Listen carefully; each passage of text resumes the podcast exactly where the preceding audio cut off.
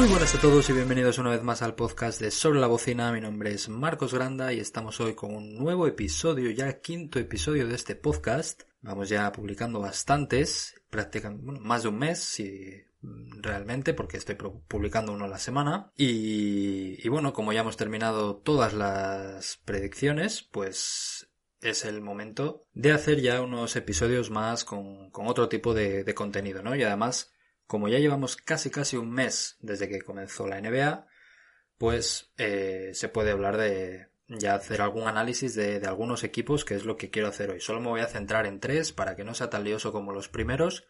Así pues hay un poco de, tiempo y oportunidad para hablar un poco de, de todo, ¿no? Eh, como digo, llevamos prácticamente un mes de NBA. Empezó el 22 de diciembre, estamos a 17 de enero, quedan unos 5 días, aunque bueno, cuando suba este episodio será 18, entonces todavía quedará menos para cumplir esos, para cumplir ese mes. Y bueno, ya se pueden empezar a sacar algunas conclusiones. Entonces, ¿de qué equipos quiero hablar hoy? Pues quiero decir quiénes son para mí, de momento de lo que hemos visto, los tres candidatos más fuertes a ganar eh, la NBA. Quienes creo que de momento están más fuertes y ya pensando en playoff que cuando hice mis predicciones no era pensando en playoffs, sino simplemente eh, quien creía que iba a acabar en los puestos de arriba durante la conferencia.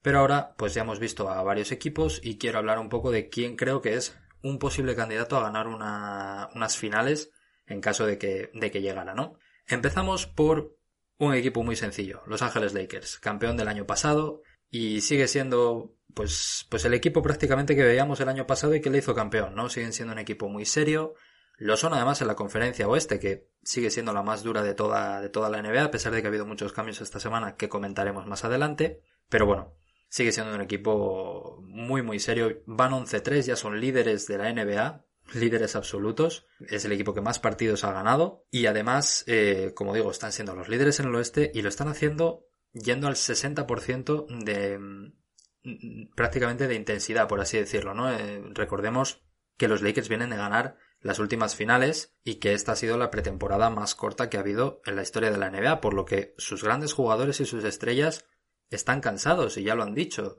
Y a pesar de no estar a ese gran nivel, porque todavía falta mucho para que, para que estén ahí, siguen siendo los líderes y siguen siendo además el único equipo imbatido fuera de casa. Es el único equipo que no ha perdido ni un solo partido fuera de casa, lo que indica los únicos partidos que han perdido los han hecho los han perdido en el Staples, lo que indica que quizás en, fuera de casa están manteniendo un poco más la concentración porque son partidos más complicados, que al final puede cambiar mucho la cosa y los de casa llegará el momento en el que se ganen todos los que se jueguen en, el Staples, pero fuera de casa son el equipo más infalible, eso te quiere decir pues que realmente cuando se ponen a, a jugar en serio no hay quien les pare y, y son siguen siendo el mejor equipo de la NBA. En parte, ¿por qué lo son? Pues porque LeBron y Anthony Davis siguen al nivel de siempre. LeBron fue el primero que dijo que, por empezar tan pronto, él hasta el primer mes, hasta que pasase un mes o mes y medio, que nadie le esperara a un gran nivel. Anthony Davis también lo dejó caer en algún momento. ¿Qué pasa? Que son dos bestias competitivas. Lo han sido siempre y sobre todo LeBron. Eso es algo que nunca se le ha podido. Se, se le han criticado muchas cosas a LeBron, pero la realidad es que es una bestia competitiva. Entonces, aunque diga eso, aunque diga que bueno, que va a relajarse más, quizás va a jugar menos minutos de lo normal, etcétera, cuando sale a la pista, se le olvida todo, se le olvida que lleva que, que, ha sido el año que menos ha descansado a pesar de tener ya 36 años, se le olvida lo mucho que costó ganar las finales físicamente, se le olvida todo. Y llega la competición, llega la NBA y se vuelve a convertir en la misma bestia competitiva de siempre y juega los partidos al 100%. Quizás ahora se permita empezar la primera parte un poco más relajado, pero luego llega la segunda y la verdad es que es infalible. Como ya dije en, el anterior, en uno de los anteriores episodios, me vi algún partido ya de los Lakers. Me vi, por ejemplo, uno que jugaron contra Memphis en la segunda semana, me parece, de, campeonato, o, o ya tercera, yo creo que segunda. Y ese partido parecía el típico que se les iba a complicar, Memphis llegaba con bajas, jugaban fuera y en Memphis, y bueno, te dejas un poco ir, ¿no? Y, esa era la sensación al principio. Pero llegó el último cuarto y LeBron y Davis, que no estaban haciendo un gran partido, se pusieron el mono de trabajo y no había nadie que ganara a aquel equipo. O sea, Memphis parecía que iba a competir y cuando llegó el momento definitivo fueron incapaces. Entonces esa sensación da que cuando LeBron y Davis ya se pongan en serio a... Ya estamos en mitad de la temporada, a partir de ahora ya hay que ponerse en serio, es que van a tener muy pocos rivales y cuando ya lleguemos a playoff pues más todavía porque han demostrado que es una pareja que en playoff es auténticamente letal. El hecho de que no estén al 100% no es solo algo que digan los periodistas, que se vea desde fuera, no. Lo dicen los propios entrenadores de los Lakers. Dijeron la semana pasada que estaban todavía a unas 6-8 semanas de ser el equipo que, que, que quieren ser, de estar al 100%. Y a pesar de todo, pues como digo, siguen siendo muy buenos, siguen siendo un gran equipo. Otro dato que también te hace darte cuenta de que estos Lakers van en serio de que son un gran equipo. Es uno de los pocos equipos, sobre todo en el oeste, que no ha sufrido una paliza grande en, ningún, en ninguna de las tres derrotas que, han tenido. Al final Clippers es su perseguidor, ya están otra vez los dos equipos de Los Ángeles allá arriba, igual que el año pasado, pero es que Clippers todavía tenemos en el recuerdo, en esa misma semana en la que Lakers es capaz de ganar a Memphis en un mal partido, el mal partido de Clippers se transforma en una derrota por 50 puntos ante Dallas, que era su tercer partido o cuarto después de, de, de, empezar muy mal, sin un partidazo de, de Doncic.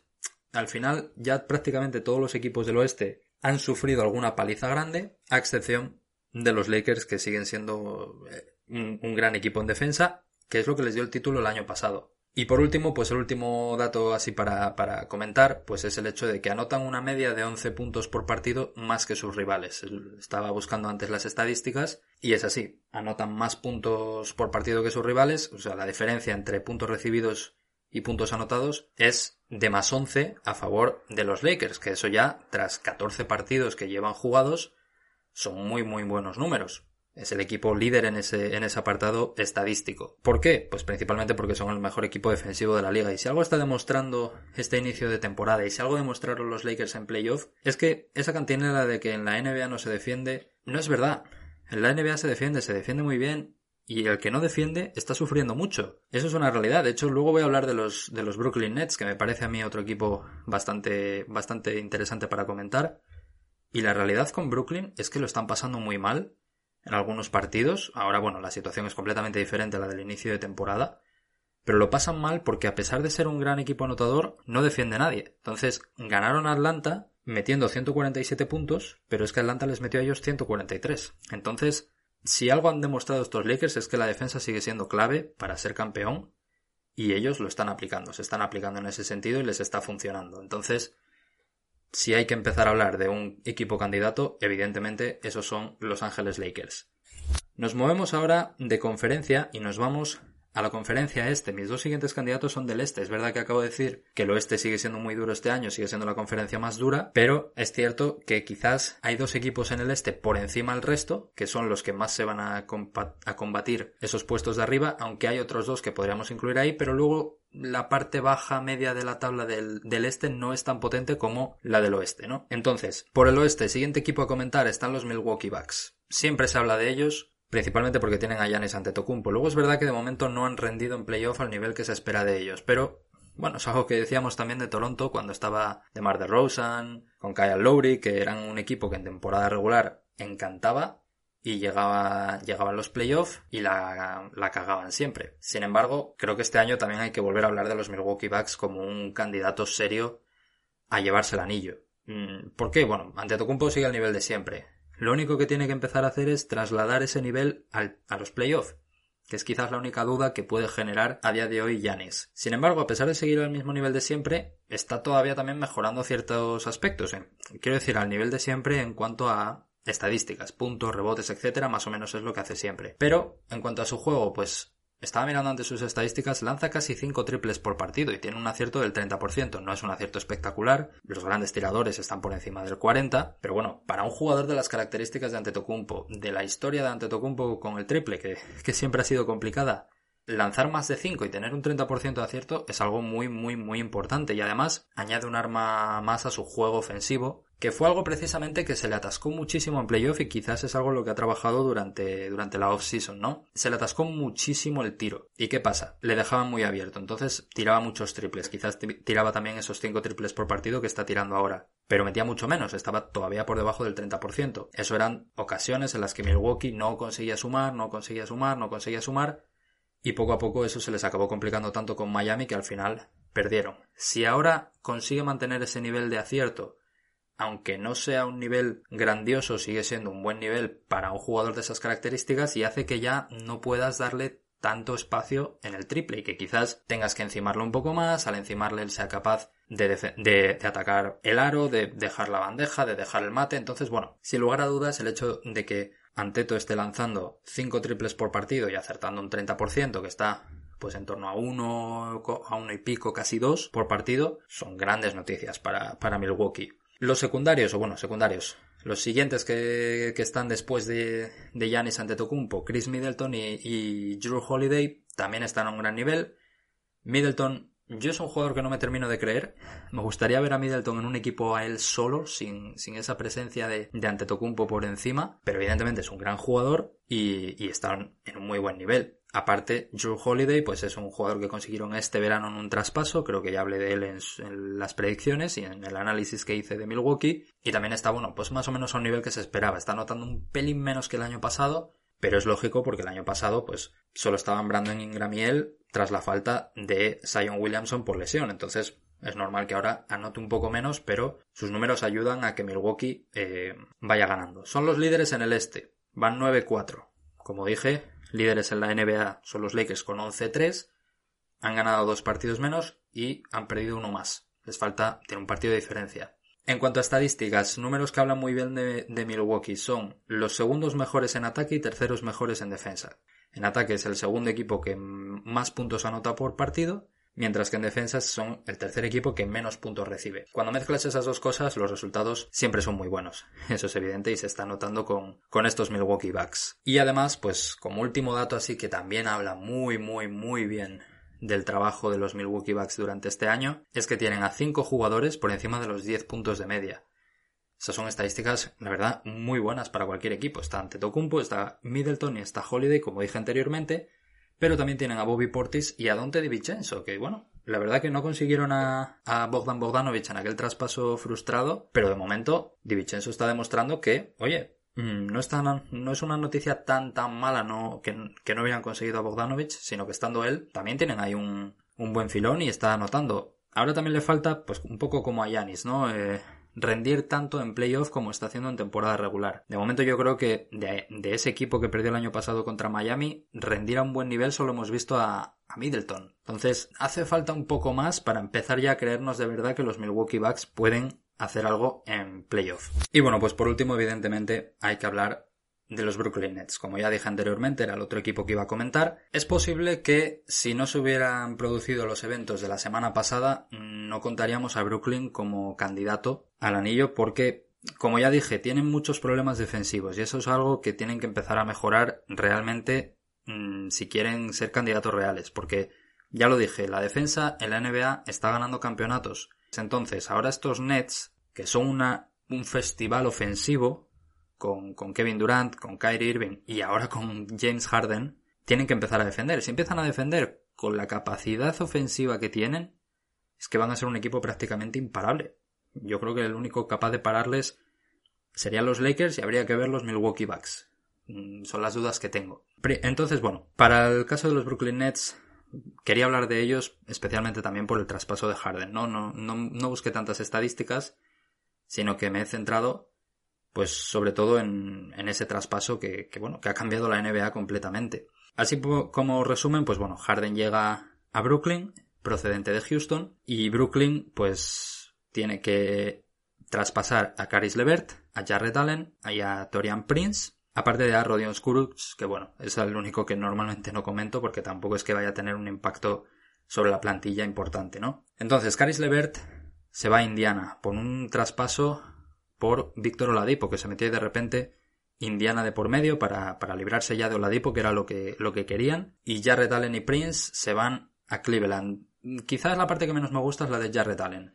Evidentemente a Kevin Durant y a Kyrie Irving le gusta porque su amigo de Andre Jordan juega en la posición de, de, de Allen y estaba disfrutando de menos minutos porque no estaba al mismo nivel. Entonces ahora ya no tienes a, ese Jarrett Allen contigo que, bueno, no les venía nada mal, sobre todo en el aspecto defensivo, ya que Jordan no está defendiendo bien. Pero bueno, es evidente que si tienes la posibilidad de desembarcar a James Harden en tu equipo, sacrificios tienes que hacer. Y si uno de ellos es Jarrett Allen, pues hay que hacerlo y no pasa nada. Por otro lado, pues Caris Levert, claro, con Harden allí iba a disfrutar de muchos menos minutos y es un jugador que necesita esos minutos para seguir progresando al nivel al que está ahora mismo, que es muy bueno. Hablando ahora un poco ya no solo de Brooklyn, sino de Houston. No entiendo, la verdad, los movimientos que hacen los Houston Rockets. Evidentemente, en la comparativa, Caris Levert, Víctor Oladipo, a día de hoy, en 2021, gana Víctor Oladipo. Dentro de unos tres años, no sé cómo será esa comparativa, si, si seguirá ganando Oladipo o Levert. ¿Qué pasa? Que Víctor Oladipo, Indiana no quería quedarse con él por una razón muy importante. Y es que Víctor Oladipo termina contrato este año y el año que viene va a pedir el oro y el moro para volver a, al equipo que sea. Entonces Indiana no le iba a dar ese dinero porque ya tiene muchos otros jugadores y perderlo gratis pues tampoco sería un buen negocio porque no podrías hacer ningún traspaso por él y al final es algo que pierdes completamente por cero dólares. Entonces para Indiana tiene mucho sentido conseguir a Caris Levert en ese, en ese traspaso. ¿Por qué? Porque Caris Levert tiene tres años de contrato. Aparte, cuando termine esos tres años, excepto que sea que ahora temporadas a Michael Jordan, no va a pedir tanto dinero como va a pedir Oladipo, pero es que Oladipo lo va a pedir ya el año que viene. Por eso Indiana se quería librar de él, no es que no les gusta Oladipo. Además estaba en un buen nivel, o sea, a pesar de, venir de una lesión, de una lesión grave y de varias encadenadas, pero sobre todo esta última bastante grave, Oladipo estaba a un gran nivel, entonces tampoco tendría tanto sentido, entre comillas, por los números, pero el sentido es más puramente económico que cualquier otra razón. Dándolo a Oladipo, te quedas con Caris Levert, que te va a hacer un trabajo parecido porque ya tienes tantas tantos activos en tu equipo. Tienes a Malcolm Brogdon, tienes a Tomantas Sabonis, tienes a TJ Warren, tienes a Miles Turner, tienes tantas opciones en tu equipo que no necesitas los grandes números que te puede hacer Víctor Oladipo y te vienen bien unos números de Caris Levert que no van a ser tan grandes pero van a ser lo suficientemente grandes teniendo en cuenta el conjunto de la plantilla. Lo único ahora mismo es que las últimas noticias sobre Caris Levert es que le han encontrado una masa, una mancha en un, en un riñón. Esperamos que no sea nada, porque, bueno, desde luego cuando se dicen esas cosas suelen ser un poco preocupantes y, y bueno, esperemos que no sea, que no sea nada, ¿no? Para el bueno de, de Caris Levert. Pero si al final no es nada y en una semana empieza a jugar con Indiana, va a tener un papel parecido al Dolatipo, para el que su producción ofensiva, su talento y su dinero está mucho más justificado que el de Oladipo. ¿Qué pasa? Que por el otro lado, no tiene nada de sentido hacer ese movimiento para Houston. Lo más normal es que Oladipo no se quede en Houston, porque va a pedir mucho dinero y no tendría sentido para Houston darle ese dinero que él va a pedir. Porque es que sin Harden no tienes de momento esa pieza angular. Vamos, muy bien tienen que ir las cosas ahora en Houston con Oladipo como para que se quiera quedar. Pero es que ya tienes el contratazo de John Wall, que es un contrato muy malo. Y a mí me encanta John Wall, pero no es el mismo de hace dos años. Eso es evidente, ha tenido muchísimas lesiones. Entonces, ese gran contrato para un jugador que no tiene el impacto que tenía anteriormente, que fue cuando firmó ese contrato y realmente se lo merecía, pues meterte ahora en otro por Víctor Oladipo, que también sale de lesión, no tiene ningún tipo de sentido. Luego es verdad que a mí me parece también un movimiento un poco desesperado por recuperar rondas del draft que perdieron cuando, cuando traspasaron a Russell Westbrook a Houston. Ahora ya lo enviaron a, Washington por ese cambio por, por, John Wall, ¿no? Pero se habían quedado también sin futuro por traer a Russell Westbrook petición expresa de Harden a Houston. Tuvieron que dar muchísimas rondas del draft. Ahora las recuperan, pero es que son rondas del draft prácticamente inservibles. Como se metió Cleveland Cavaliers de por medio en el traspaso, que fueron los que se llevaron a Jarrett Allen y a Torian Prince, Cleveland Cavaliers dio una ronda suya del draft, pero es que no era suya, era una ronda que habían conseguido anteriormente de los Milwaukee Bucks. Entonces, esa ronda del draft de 2022 de Milwaukee Bucks con Antetokounmpo allí va a ser un puesto 28 o 29 del draft, no va a ser nada mejor. Entonces no tiene sentido que solo por recuperar rondas del draft des un activo como James Harden y recuperes a un Víctor Oladipo que te dura 6 meses y 3 o 4 rondas del draft que ninguna va a ser ningún top 10. Excepto que haya muchísimas lesiones en alguno de los equipos implicados en esas rondas del draft. Entonces, es simplemente, parece un movimiento desesperado, ya un movimiento de no podemos seguir teniendo a James Harden aquí porque al final está siendo peor para el equipo, tenemos que librarnos de él como sea y tenemos que conseguir también asegurarnos el futuro con rondas del draft. Pero si no son unas rondas del draft, como digo, del top 10, no, no valen tanto, es que no, no valen prácticamente nada y, y al final, pues si Oladipo se queda, va a ser pagarle mucho dinero y un dinero que no tienes, y si Oladipo se marcha, será como perder a Harden por nada, porque habrás tenido a Oladipo seis meses, no sé yo si eso te dará para entrar en playoff, o si entras, perderás en la primera ronda. Y a partir de ahí, ¿qué te queda como equipo? Es que te queda muy muy poco, porque las rondas del draft son malas, a Harden lo has perdido por, por nada, porque Oladipo se marcha, y no te queda un futuro, un futuro prometedor. Entonces, la verdad es que no lo entiendo. Ya hablando por el lado de Brooklyn, evidentemente este es un movimiento con muchísimo sentido. Es un movimiento ya para decir, venga, voy all in. Este es el año en el que realmente quiero ir a por la NBA, en el que realmente quiero ganar la liga, quiero hacerme con el anillo. Creo que es mi año, tengo a Kevin Durant a un grandísimo nivel saliendo de lesión, tengo a Kyrie Irving, tengo buenos complementos, pues ahora ya con Harden voy a por todas. Además, la verdad es que Harden ha debutado muy bien, quizás un poco mejor de lo que esperábamos todos. Muy buena sensación, la verdad, hizo un triple doble, eso quiere decir mm, más de más de 10 en tres apartados estadísticos diferentes, en este caso más de 30 puntos, eh, más de 10 rebotes y más de 10 asistencias, y además se le veía en una actitud completamente diferente a la que se le veía en, en Houston, ¿no? Con la actitud de desde el primer día decir, venga, ya no soy, como dicen los americanos, me, más, bueno, americanos e ingleses, me, myself and I. Ya no soy yo, yo, yo y yo. Ahora estoy en una organización y estoy en un equipo en el que soy uno más. Uno más de los importantes, por supuesto, pero soy uno más. De hecho, la primera opción ofensiva, defensiva, el, jugador franquicia de, de esa plantilla es Kevin Durant. Harden ya no es el número uno. Y desde el primer día, que luego dentro de tres meses igual las cosas van muy mal y, y no sirve de nada esto, ¿ve? Pero la impresión del primer día es que Harden ya se ha hartado de ser el número uno pero no conseguir nada y no le importa ser el número dos para ganar el anillo. Si esa es la actitud que mantiene durante toda la temporada, Brooklyn es un equipazo. Porque entonces vamos a ver un Harden ya generoso, un Harden que quiere compartir el balón, que quiere que sus compañeros anoten, que él va a anotar pero no va a tirar 50 tiros por partido como se tiraba en Houston, sino que si además consigue ser más eficiente, es un planazo para los, para los Brooklyn Nets. La única preocupación, y ya es el último tema del que voy a hablar, es el tema Kyrie Irving. Y empieza a ser una preocupación ya grave para, para Brooklyn y para su entrenador Steve Nash. No sabemos qué pasa con Kyrie, es que ese es el gran problema. Está teniendo muchos problemas extradeportivos, siempre los ha tenido, y se está destacando por ser un jugador con una cabeza un poco complicada. ¿Vale? Ya aparte de todos esos temas de que si llegó a decir que la Tierra era plana. Desde que se marchó de la sombra de Lebron, e intentó labrarse una carrera como intentar ser el principal en un equipo, que lo, intentó en Boston y no salió bien, las cosas han, ido cada vez a peor con, con Kyrie Irving. Y esta temporada parecía que todo empezaba bastante bien, que se entendía bien con Durant, Brooklyn ganaba algunos partidos, perdía otros, pero bueno, más o menos parecía que las cosas eran normales. Y de repente, de la noche a la mañana, Kyrie Irving desaparece. No le coge el teléfono a su entrenador. Nadie sabe dónde está. Los Nets dicen que se va a perder el partido por problemas personales. Ya van cinco desde aquello. Va más de una semana en la que nadie sabe dónde está Kyrie Irving, porque ese es el problema, es que no sabemos dónde está.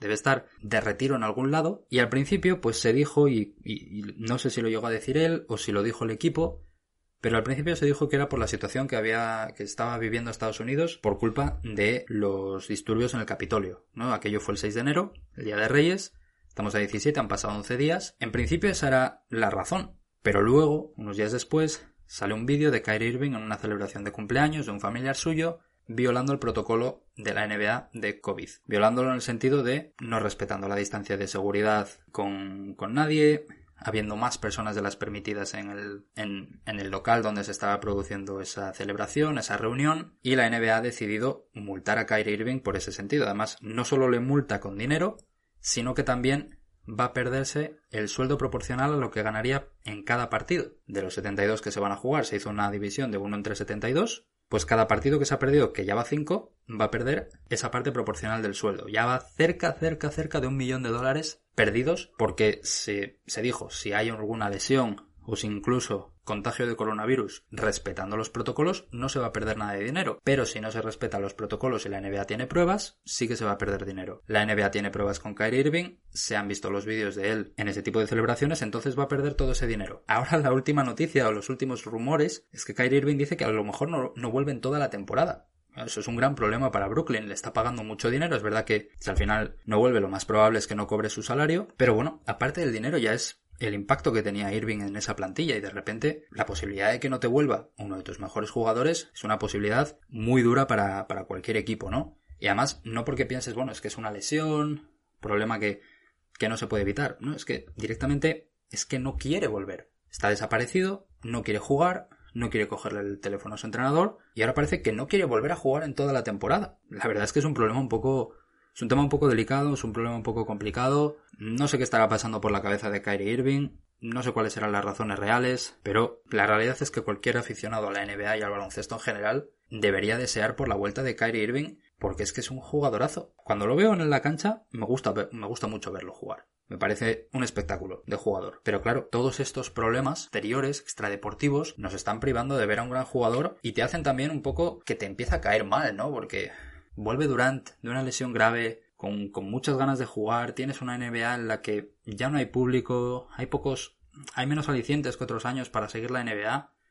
Y uno de ellos siempre va a ser Kyrie Irving, como va a ser Stephen Curry, como va a ser LeBron James, todas las estrellas, James Harden, Kevin Durant, etc. Y te estás perdiendo eso, pues por culpa de unos problemas que no sabemos de qué índole son. Entonces la verdad es que hay un momento en el que ya empiezas a cogerle un poco de, de tierra a Kyrie Irving, ¿no? De decir, venga, Vuelve ya de una vez, eres un privilegiado, estás jugando al deporte que muchos amamos, que muchos nos gustaría dedicarnos, pero no tenemos el talento para ello. Pues vuelve ya, habla con quien tengas que hablar, acude a un psicólogo si hace falta, habla con, con, Kevin Durant, habla con James Harden, que es tu nuevo compañero y todavía no te has presentado en sociedad a él, y empieza a disfrutar otra vez del baloncesto. Entonces, bueno, esperemos que vuelva. Si no vuelve, pues hombre, tiene todavía más sentido, ¿no? Ese traspaso por James Harden para Brooklyn. Si vuelve, pues, pues es un planazo para, para Brooklyn porque son tres de los mejores jugadores de la liga juntos por un mismo objetivo, que es ganar la NBA en los Brooklyn Nets. Así que esto es todo por hoy. Creo que ya me están saliendo unos capítulos un pelín más cortos de lo normal, o de, bueno, de lo normal, de lo que habían sido los anteriores. Así que nada, nos vamos a despedir ya de este episodio. Como siempre, recordaros seguirme en redes sociales y suscribiros a la página de, al canal de iBooks. Además, con buenas noticias para los que tengan dispositivos Apple, ya está disponible en Apple Podcasts, lo, hice durante la semana pasada, y ya si se busca sobre la bocina, además es el único programa que se llama así en Apple Podcasts, y se puede escuchar. Si más adelante consigo más plataformas como Spotify o alguna así, también lo anunciaré. Así que lo dicho, muchas gracias por escucharme una vez más y nos vemos la semana que viene.